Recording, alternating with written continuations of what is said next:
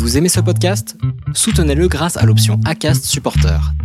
C'est vous qui choisissez combien vous donnez et à quelle fréquence.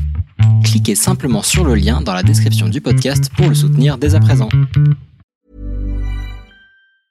Mom deserves the best, and there's no better place to shop for Mother's Day than Whole Foods Market. They're your destination for unbeatable savings, from premium gifts to show-stopping flowers and irresistible desserts. Start by saving 33% with Prime on all body care and candles. Then get a 15-stem bunch of tulips for just $9.99 each with Prime. Round out Mom's menu with festive rosé, irresistible berry chantilly cake, and more special treats. Come celebrate Mother's Day at Whole Foods Market. Au bout de trois ans, je sens que j'ai plus de perspective d'évolution. Que euh, ce qui se profile devant moi, c'est 15 euh, ans, d'une, euh, voire même plus, hein, des années devant moi, attendre tranquillement ma retraite, ce qui ne me convient pas du tout. Et, et, puis surtout le Covid. Vous vous apprêtez à écouter la première partie d'un podcast des déviations. Notre média raconte les histoires de celles et ceux qui ont changé de vie. Pour nous suivre, et ne rien manquer de nos actualités, nous vous donnons rendez-vous sur notre site et nos réseaux sociaux. Abonnez-vous à notre chaîne YouTube et suivez nos podcasts sur Acast et autres plateformes de streaming. Tout de suite, un nouveau portrait, une nouvelle histoire, une nouvelle déviation. Bonjour, je m'appelle euh, Marine. Avant, j'étais chargée des ventes collectivités euh, dans une, structure euh, artistique et culturelle. Et maintenant, je suis fleuriste au Georges V. Est-ce que tu peux commencer par me parler de ton enfance, me dire d'où tu viens, dans quel environnement tu as grandi je viens de Sologne. J'ai grandi dans une grande maison au milieu de la forêt avec mes parents et ma sœur. donc une enfance pleine de nature, toujours à l'extérieur. Euh, euh, et, plutôt enfance, euh, oui, très nature, avec des parents qui nous ont toujours sollicité à, à découvrir une sensibilité artistique par des activités manuelles, par, par la nature, par tout ce qui nous entoure. Justement, ça, je vais en revenir un petit peu plus en détail. D'abord sur le côté nature. Mhm. Tu m'avais dit que tes grands-parents étaient agriculteurs et donc tu as grandi bah, voilà, euh, dans les champs, aussi entouré de fleurs. Est-ce que mm. tu peux euh, m'en dire quelques mots? Bah, c'est lié, alors ouais, mes grands-parents, mes parents. Euh, alors déjà, ma, ma grand-mère, elle a vraiment euh, la main verte. Elle fait tout pousser, tout le temps, n'importe quoi, que ce soit des cacahuètes, que ce soit euh, des fleurs improbables. Donc j'ai toujours grandi dans un rapport à la terre extrêmement présent, un rapport aux saisons, au temps. Euh, où euh, forcément un été sec avait des conséquences sur euh, les récoltes, un hiver trop pluvieux, la forêt aussi forcément, une forêt en été qui, qui est en difficulté à cause de la canicule. Donc la saisonnalité et le temps a toujours eu une grosse place dans mon enfance et même encore aujourd'hui, parce que tout ça rythme, a rythmé mon quotidien. Euh, mes parents qui avaient également un potager forcément. Euh, donc euh, moi j'ai grandi vraiment au rythme des saisons et de ce que la nature avait envie d'offrir au moment, au moment, au moment de, enfin en été, printemps, voilà. Et les fleurs à ce moment-là, est-ce que ça te ça t'intriguait déjà quand tu étais petite? Alors, les fleurs m'intriguaient et en même temps, les fleurs étaient toujours présentes. Euh, par exemple, euh, en début janvier, février, quand il y a encore les petites gelées, un petit peu de neige, il y a les personnages qui arrivent dans la forêt. C'est un moment hyper attendu pour euh, ma sœur, moi, ma famille, d'aller se balader en forêt pour aller au coin où on avait les personnages qui pointaient le bout de leur nez. Euh, au printemps, c'était les jonquilles devant la maison euh, qui poussaient euh, sauvages. Hein. C'était vraiment pas des jonquilles qui avaient été plantées à un moment donné, mais qui maintenant étaient complètement libres de, de, pousser au moment du printemps. Donc ça a toujours été là, toujours autour de moi toujours marqué par les saisons, mais c'était pas quelque chose où je me disais ah bah super, je vais faire un bouquet ou euh, non, ça a toujours été là, comme c'est là. Et tes parents, est-ce que tu peux me dire euh, quels étaient euh, leurs métiers et ta relation avec eux, me parler un peu d'eux? Alors mon père, il était, il travaillait dans une maison de retraite. Maintenant il est à la retraite, mais il travaillait dans une maison de retraite et en parallèle, il était photographe. Euh, et ma mère, elle est plasticienne et elle intervient également dans des écoles, dans des collectivités, dans des mairies pour proposer des ateliers euh, d'art plastique. Et donc tes deux parents ont, enfin, ont tous les deux une dimension un peu artistique euh, dans leur profession. Chose que toi, ils t'ont un peu transmise au départ en faisant un peu des, activités manuelles avec eux, c'est ce que tu m'avais raconté. Ah oui, oui, oui. Bah, mes parents, forcément, ont, c'est vraiment ça a toujours été présent. C'est-à-dire que mon père, il faisait énormément de photos euh, euh, de nature, d'arbres. Euh, il faisait aussi des portraits, bien évidemment, mais ça a toujours été présent. Il a toujours travaillé son œil pour pouvoir réussir à capter exactement ce qu'il voulait avec, moi je ne m'y connais pas, mais avec la lumière qui va bien. Il avait sa chambre euh, noire à la maison pour pouvoir tirer euh, ses photos. Donc euh, il y passait des heures. Enfin, c'était vraiment quelque chose de très très important pour lui. Et ma mère, eh ben, ma mère, elle peignait à la maison. Elle faisait, elle avait son tour poterie. Elle faisait des fours à la maison. il y avait beaucoup d'amis qui venaient pour faire des œuvres collectives avec du papier mâché. On faisait des grands personnages en, en, fer et puis on mettait du papier papier euh, mâché dessus. Enfin, ça a toujours, euh, toujours, toujours été présent. On peignait, on... c'était vraiment présent tout le temps. On faisait de la poterie euh, tout le temps. Et ça te, quand tu étais petite, tu t'imaginais faire un métier avec le monde artistique? Non, quand j'étais petite, je voulais travailler. Quand j'étais petite, je voulais travailler. mais j'avais pas encore. C'est venu après de vouloir me rapprocher du milieu artistique et culturel, mais euh, au tout début, j'avais juste cette envie de travailler. Et au fur et à mesure de, de, de, ma vie, enfin de ma vie à 13 ans, mes parents m'ont emmené au théâtre du peuple de Bussan pour aller voir un spectacle là-bas. Et donc c'est un théâtre absolument magique euh, qui a été créé par Maurice Potcher. C'est un théâtre en bois qui est niché, qui est lové vraiment au cœur de la forêt vosgienne. Et il y a le fond de scène qui s'ouvre dans chaque spectacle. Et c'est magique. Et moi, quand j'ai vu ça, j'avais 13 ans. Et je me suis dit, waouh, c'est dingue. Tout de suite, je suis ressortie là et je me suis dit, je veux travailler dans un théâtre. Je ne sais pas où, je ne sais pas comment, mais je veux travailler dans un théâtre. Et comme tout ça, lié à mes parents, avait du sens de, de, travailler dans... Enfin, enfin j'avais cette sensibilité artistique. Donc forcément, je me suis dit, c'est là qu'il faut que j'aille, parce que c'est là où je m'épanouirais le plus. Mais en même temps, je ne savais pas trop comment. Et donc c'est là où ça a commencé. C'est-à-dire j'ai commencé à faire du théâtre, à faire de la mise en scène, à jouer. Et puis finalement, petit à petit, j'ai commencé tranquillement à, me ranger euh, vers l'administratif, à lâcher un peu euh, l'artistique euh, pur et dur. Ça, je, vais y revenir plus en détail. donc, comme tu l'as dit, tu suis des cours de théâtre avec l'envie de, de te rattacher à ce milieu. Mais bon, avant, il faut quand même passer par la case école.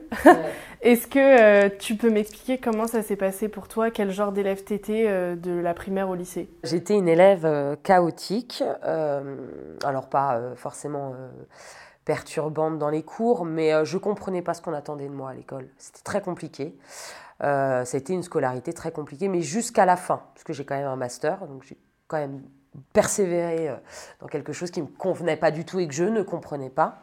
Donc non, ça a été très très compliqué parce que j'allais à l'école parce qu'il fallait à l'école, mais je ne, je ne rentrais pas dans le cadre académique et je ne comprenais pas ce qu'on attendait de moi. Donc forcément, bah, toujours à côté. Et donc après, euh, après le bac, euh, tu as commencé à, te, à faire des études un peu dans le théâtre. Est-ce que tu peux me dire les premières études que tu as faites jusqu'à euh, jusqu'à ton master Finalement, je sais plus dans quelle ville tu l'avais fait, mais avant de monter à Paris. Ouais.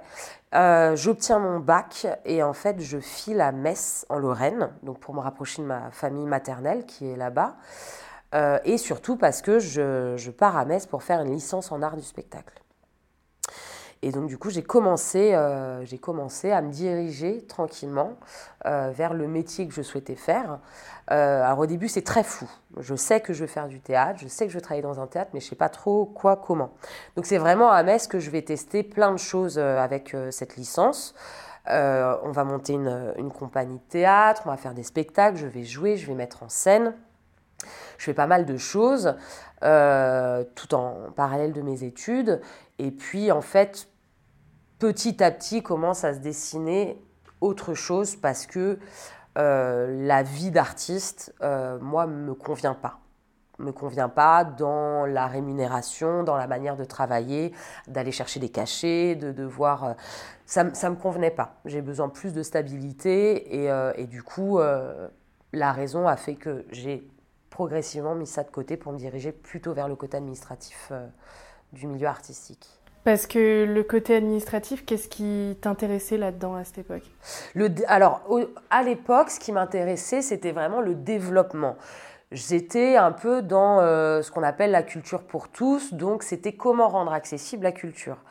Euh, à travers le métier de charger des, des publics. Donc c'est vraiment, on a un objet artistique qui est une pièce de théâtre, et c'est comment amener cette pièce de théâtre enfin, comment amener du public dans cette pièce de théâtre et que cette pièce de théâtre soit euh, comprise euh, par tous. Parce que c'est pas forcément euh, évident. Il y a des pièces de théâtre où il y a plein de gens qui vont pas vouloir y aller par peur de pas avoir les codes, par peur de, de se sentir ridicule, par peur de pas comprendre ou par méconnaissance complète de ce secteur-là. Et donc, du coup, j'avais vraiment envie de partager euh, cette passion que j'avais parce qu'elle est toujours présente. Moi, j'adore aller au théâtre euh, j'avais envie d'inviter les gens à y aller par eux-mêmes et se dire, mais en fait, c'est hyper chouette d'aller, euh, que ce soit voir un Molière ou quelque chose de beaucoup plus contemporain. et donc, du coup, je trouvais, ça, je trouvais que ça avait du sens pour moi de rendre accessible la culture, donc le théâtre en l'occurrence. Et donc pour suivre euh, cette voie euh, administrative dans le théâtre, c'est là que tu vas monter sur Paris. Euh, Est-ce que tu peux bah, déjà me dire pourquoi Paris Comment ça s'est passé ton arrivée? Donc je passe cinq années à Metz.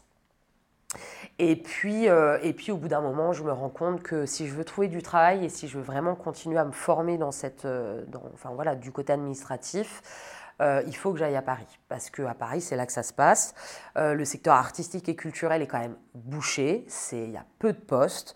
Euh, et forcément, il y a beaucoup plus de chances de trouver un travail sur Paris, étant donné que c'est proportionnel au nombre de théâtres et de lieux culturels que, tu peux retrouver dans une ville. Donc du coup, je décide de partir à Paris, et puis c'était un rêve pour moi Paris, parce que moi je venais de Sologne, au milieu de ma petite forêt campagnarde, euh, la ville lumière, ça fait rêver. Donc forcément, c'était vraiment euh, quelque chose que je voulais faire, que je voulais découvrir. Donc du coup, j'avais la bonne excuse pour partir à Paris. Et donc j'arrive à Paris. Et là, et là c'est rude. et là, c'est très rude parce que, euh, bah parce que moi, j'étais à Metz et qu'à Metz, pour 300 euros, eh ben, on a un 70 mètres carrés avec une vue euh, imprenable. Et puis les garants, il n'y a pas de souci. Et puis on peut être étudiante. Euh, et à Paris, c'est pas possible. Donc du coup, ça a été très rude parce que je suis arrivée pour faire euh, des études, pour enfin, continuer mon master, commencer mon master. Et en fait, j'arrive pas à trouver de logement. Euh, j'ai pas les bons garants. Il n'y a rien qui va. Il n'y a rien qui va, donc j'abandonne mes études pendant un temps. Euh, je trouve un poste, euh, un CDI en restauration. Et, euh, et au moins j'ai le CDI, donc le CDI m'ouvre un logement. Et, et finalement, je m'installe dans ça pendant un an pour stabiliser la suite de mon, de mon parcours à Paris. Et puis, et puis au bout d'un an, j'arrive à reprendre mes études. Euh, donc je fais pas mal de jobs en parallèle forcément pour pouvoir financer cette vie-là. Euh, et je reprends mes études en donc master études théâtrales. Et en parallèle de ça, je fais des stages également pour pouvoir avoir une formation optimale parce que les études en théâtre, c'est souvent très général, ça apporte une culture générale, mais après, euh, savoir faire un métier administratif euh, dans le milieu culturel, c'est encore autre chose. Donc forcément, pas préparé à la vie d'après. Donc moi, je me prépare avec des stages en parallèle de mes études. Et, euh, et donc ce, ce, master, avec tous ces stages, finalement, tu finis par l'obtenir, ton master. et tu as une première expérience à l'Académie Fratellini. Est-ce que tu peux m'en parler, déjà me dire que tu as eu ton master et me parler de ta première expérience professionnelle donc j'obtiens mon master euh, en études théâtrales et puis, euh, et puis je commence mon parcours professionnel euh, à l'Académie Fratellini. Et ça, c'était hyper chouette. C'était hyper chouette parce que l'Académie Fratellini, c'est un super bel, un super beau chapiteau de 1500 places, tout en bois. Et on a la chance de travailler avec les, les élèves de, de l'Académie Fratellini, donc des futurs circassiens. Et euh, quand on travaille là-dedans, c'est super d'avoir les artistes vraiment juste à côté pour pouvoir bah, donner envie aux enfants, euh, pouvoir euh, découvrir euh, voilà, c'est quoi l'univers du cirque, c'est quoi les circassiens, etc. Et donc c'est un métier qu'avait, enfin j'étais à la place où j'avais envie d'être à ce moment-là puisque j'étais chargée, chargée des publics scolaires et c'était un lieu magique, un lieu magique à défendre, des spectacles dingues. avec des très belles compagnies, les circassiens apprentis juste à côté. Donc, ouais, très très belle première expérience euh, dans ce, dans ce domaine-là. Et donc, euh, au bout de combien de temps et pourquoi est-ce que cette expérience, elle euh, se termine? L'expérience s'est terminée au bout de six mois, puisque j'étais sur un remplacement de congé maternité. Donc forcément, il fallait que cette aventure se termine à un moment donné. Et donc la deuxième et dernière expérience, on va dire, dans l'administratif que tu as eue, c'est euh, donc dans ce fameux centre culturel. Explique-moi euh, déjà comment est-ce que tu as trouvé ce poste et pourquoi est-ce qu'il t'a tiré au départ? Pourquoi est-ce que tu as décidé de rentrer euh, dans ce centre? Donc après l'Académie Fratellini, alors moi j'aime bien, j'ai besoin de travailler dans un lieu qui rayonne. J'aime bien les grosses structures, j'aime bien euh, voilà, travailler dans des, dans, des, dans des endroits où le nom fait sens, où ça rayonne, où il y a une histoire qui se passe, où il y a quelque chose. Donc forcément, je vise toujours des gros, des gros machins, des grosses, euh, grosses structures, des grosses entreprises.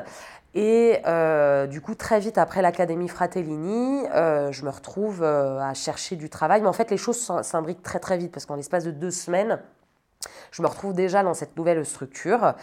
Euh, et du coup, euh, moi, ce qui m'a ce qui m'a attiré dans cette structure, c'était le rayonnement. Euh, bah, le rayonnement national d'une structure qui a une énorme programmation culturelle, des très beaux espaces, des très belles salles de spectacle, une belle programmation.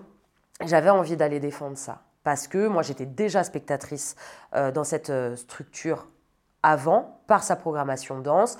Et je me suis dit, bah c'est l'opportunité de pouvoir continuer euh, mon, parcours là-dedans, sachant qu'au début, moi, j'avais signé pour un CDD de deux mois. Donc je m'étais dit, on prend ce qu'on a à prendre, on gagne en expérience, on a le CV derrière.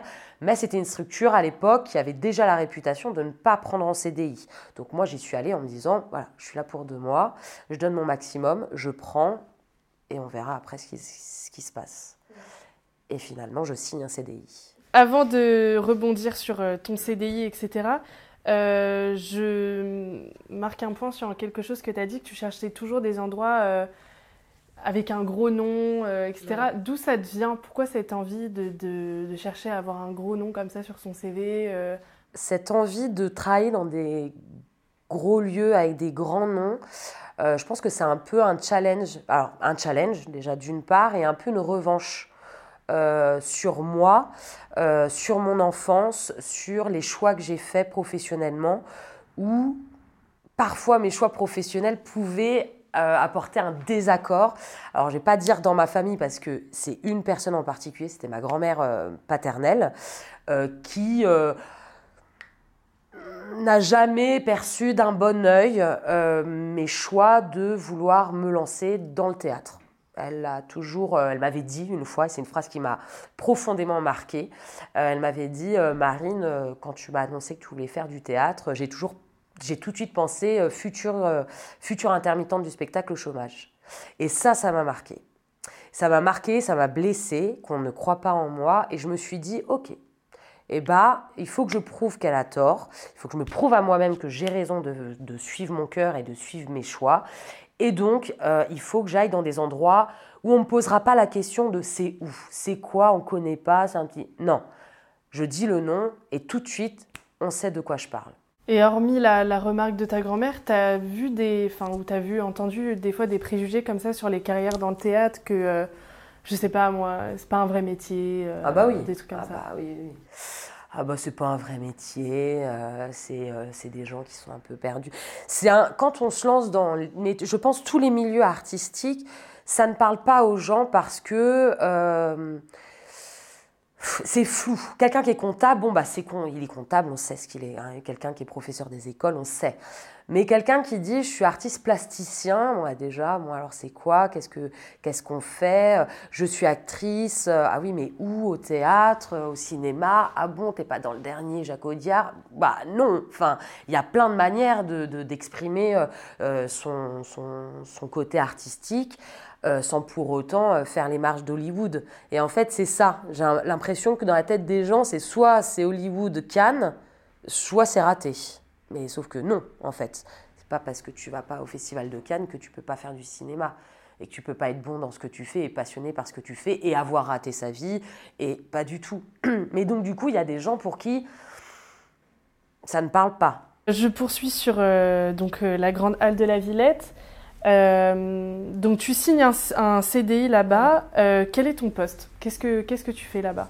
Alors à la Grande Halle, je suis euh, chargée des ventes collectivité.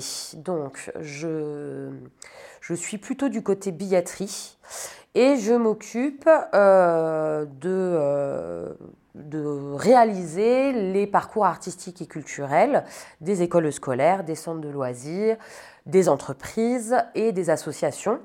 Euh, donc moi, je suis un service support. Je travaille aussi avec une, enfin, je travaillais avec une équipe qui était en charge des publics. Euh, et du coup, je m'occupais vraiment de la partie euh, administrative et financière de, de ces publics-là. Et tu m'avais dit que cette, cette expérience, ça a été une expérience aussi superbe que négative. Alors on va commencer par euh, le côté euh, super. euh, Est-ce que tu peux bah, m'expliquer qu'est-ce qui te plaisait au départ dans ce poste? Qu'est-ce qui a été euh, génial? Les expositions que vous avez pu faire à la Grande Halle? Alors au début c'était vraiment super parce que c'était, je voyais ça comme un challenge. Moi je suis quelqu'un, j'ai besoin toujours de challenge, d'être stimulé. Et je suis arrivée à la Grande Halle de la Villette, il y avait eu un changement de présidence. Donc on avait un nouveau président qui venait d'arriver. Et euh, tout d'un coup, la programmation est devenue euh, internationale. Euh, on ouvre les portes au public scolaire, donc vraiment on n'est plus du tout limité au niveau du, remplissage des salles. Si on veut faire une salle full de, de, public scolaire, on peut. Donc tout d'un coup, on passe de deux classes par spectacle à parfois 53, 53 classes par spectacle. On ouvre aussi à des grosses expositions. Et donc forcément, moi je suis dans un service qui n'est pas calibré pour ça. Et il faut qu'il le devienne. Donc, euh, bah, tu prends un peu des rafales parce que euh, tout d'un coup, tu as un premier spectacle, tu te dis, bon, on va faire 4-5 classes, et puis finalement, euh, il y a 10 classes, donc c'est une organisation différente, donc c'est des paramétrages différents, donc c'est un travail qui est plus rude. Et quand ton service n'est pas paramétré à devoir faire plus, bah, ça coince et c'est douloureux. donc le challenge, c'était vraiment de se paramétrer. On se voyait un peu comme des athlètes qui se préparaient, qui s'entraînaient pour le grand chelem, quoi, pour vraiment, euh, voilà, on, commence la course, on est prêt. Et du coup, ça a été ça le challenge. Euh, on a eu une première exposition euh, Team Lab, exposition qui a vraiment cartonné et où beaucoup de monde sont venus et où du coup, bah, c'était hyper compliqué pour nous parce qu'on n'était pas calibré pour le faire. Euh, et donc petit à petit, on a commencé à grandir, à se perfectionner, à mettre en place des process plus simples, plus efficaces, jusqu'à tout en Camon, 1,5 million euh, de visiteurs, où là, bah, alors là, on était sur des roulettes, c'était rude, mais on était prêt. Donc c'était vraiment du challenge et on avait, euh, bah, tout en Camon, c'était une super belle exposition, donc forcément très fier de pouvoir euh, euh, travailler là-dessus. Et puis on avait aussi des super spectacles, on a eu le Cirque Plume, on a eu la compagnie XY, enfin on avait à chaque fois des très belles compagnies, des très beaux artistes qui attiraient beaucoup de monde. Et du coup, c'était toujours un challenge de remplir la salle. Euh, et, en même temps bah, d'y arriver euh, sans, sans, rentrer le soir en pleurant parce que euh, ça a été une journée horrible, de trop. Et est-ce qu'il y, y a, une chose en particulier qui t'avait rendu fière Est-ce que c'était par exemple l'exposition Tout en commun ou peut-être un autre projet? Où là tu étais vraiment fière de ton travail Tu t'es dit là on a vraiment relevé le défi? Oui, tout en Camon, mais il y en a eu plein d'autres où à chaque fois on s'est dit, mais là on a réussi à faire un défi, à, enfin un relevé, à chaque fois c'était un challenge pour nous, parce que c'était toujours plus. Donc à chaque fois, quand on pensait avoir atteint un palier, en fait il y en avait un autre derrière. Et ça, je trouvais ça hyper stimulant. Mais euh, oui, tout en Camon, ça a été euh, le point final de, euh, ok, là on peut pas faire plus. Et puis est, arrivé à un moment où tu sentais que ça allait pas, même si tu n'étais pas encore dans une remise en question de je vais tout arrêter, mais tu as commencé à avoir des, petits signaux de euh, euh, non, là, là ça, ça me va pas dans ce travail. Est-ce que tu peux euh, m'en citer quelques-uns de ces signaux que tu as commencé à voir et à partir de quand ils sont arrivés, au bout de combien de temps? Au bout de 4 ans, parce que j'ai travaillé à la Grande Halle pendant 5 ans et 8 mois. Euh, je dirais avant. Au bout de 3 ans, j'ai commencé à avoir une forme de lassitude dans mon travail. C'est-à-dire qu'on avait atteint des, beaux objectifs, et puis maintenant, c'était un petit peu le néant.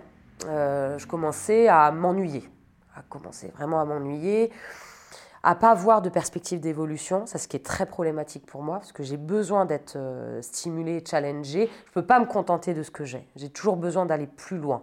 Donc forcément, si derrière il n'y a pas plus, euh, moi j'ai l'impression de me rapprocher du mur et, euh, de, rien voir après à part le néant et l'ennui total. Et donc du coup, à partir, ouais, au bout de trois ans, je sens que j'ai plus de perspective d'évolution. Que euh, ce qui se profile devant moi, c'est 15 euh, ans, d'une, euh, voire même plus, hein, des années devant moi, attendre tranquillement ma retraite, ce qui ne me convient pas du tout. Et, et, puis surtout le Covid. Le Covid arrive. Alors le Covid n'a pas été pour moi une période de remise en question, ça a été pour moi une période d'attente interminable parce que euh, dans ma structure, le télétravail n'existait pas. On n'était pas, on n'avait pas d'ordinateur, donc on a été envoyé en, en, confinement sans ordinateur, sans travail, sans rien. Et donc, euh, et donc bah, il n'y a plus qu'à attendre hein, dans ces moments-là. Donc deux mois d'attente avant d'avoir un ordinateur, avant de pouvoir commencer à reprendre le travail. Et, euh, et a commencé un énorme stop and go pendant un an et demi. Euh, de euh, la salle rouvre, donc on se prépare, à la salle n'ouvre pas, donc on défait ce qu'on a fait, euh, on ouvre mais il n'y a que 15% de la jauge, ensuite le masque, ensuite le passe vaccinal, est-ce que les scolaires peuvent sortir ou pas Parce que moi, du coup, c'était mon public sur lequel je travaillais. Ensuite, il y a eu des grèves. Enfin, ça a été euh, un stop and go interminable. Et pendant cette période-là, moi, je suis juste en train d'attendre. Je vais au travail tous les jours en attendant qu'il se passe quelque chose. Donc, c'est très rude parce que j'ai le sentiment qu'il va rien se passer. Il n'y a rien, c'est un néant. Je suis dans un brouillard total. Je vais au travail, j'ai pas envie d'y aller, il va rien se passer on va travailler, puis on va défaire ce qu'on a fait. Donc on est toujours sur la piste de départ, mais on n'y va jamais, quoi. Et à la fin de tout ça, quand les choses rentrent dans la normale, et qu'on peut repartir sur une programmation à peu près normale, il n'y a plus l'histoire du pass vaccinal, les scolaires peuvent sortir à nouveau. Et là, je me dis, ah Et donc, bah, du coup, on a passé cette période, super, top. Et maintenant, c'est quoi la suite? Et il n'y a pas de suite et je sens qu'il n'y en a pas. Et c'est là où je commence à dire, j'ai besoin de plus, plus de missions, plus de travail, j'ai faim, donnez-moi quelque chose. Et il n'y a rien qui se passe, rien, rien, le néant total.